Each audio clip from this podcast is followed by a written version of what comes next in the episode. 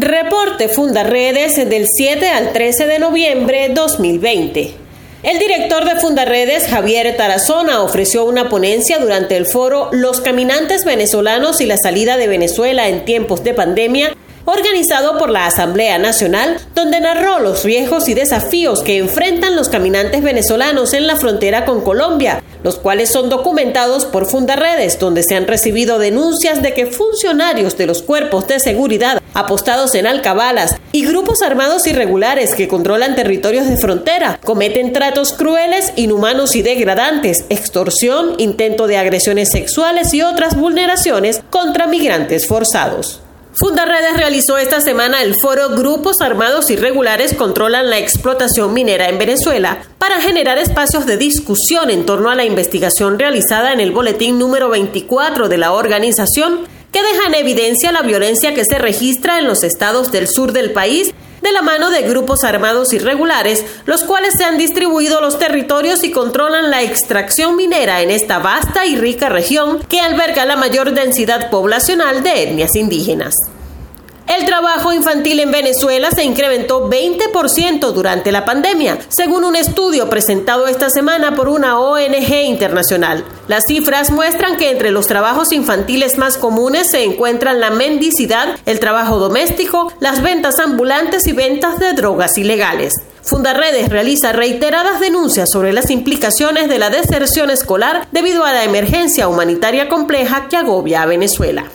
Fundaredes documenta a diario las vulneraciones de derechos humanos que ocurren en Venezuela durante la pandemia por la COVID-19. En medio de este escenario, la falta de gas doméstico asfixia a las amas de casa. En algunos sectores reportan hasta nueve meses sin recibir el servicio, lo que sumado a las constantes fallas de energía eléctrica obligan a las amas de casa a cocinar sus alimentos con leña, muchas veces en la calle por cuanto el humo que se acumula al interior de las viviendas afecta la salud de niños y personas mayores. Derrames de crudo continúan afectando a comunidades venezolanas. Un trabajo publicado por el portal Efecto Cocuyo da cuenta de que en lo corrido de 2020 se han registrado 16 derrames petroleros en cinco estados del país. Comunidades de Anzuategui, Zulia, Carabobo, Falcón y Monagas han reportado la contaminación generada por este tipo de situaciones que afectan la salud y el medio ambiente. En Táchira, activistas de Fundaredes adelantan una campaña de sensibilización ciudadana para recoger donativos de alimentos, medicinas, calzado y prendas de vestir que permitan aliviar las necesidades de las cientos de familias afectadas por las fuertes lluvias de esta semana que cobraron la vida de tres personas y dejaron cerca de un millar de viviendas afectadas en 11 municipios de la entidad.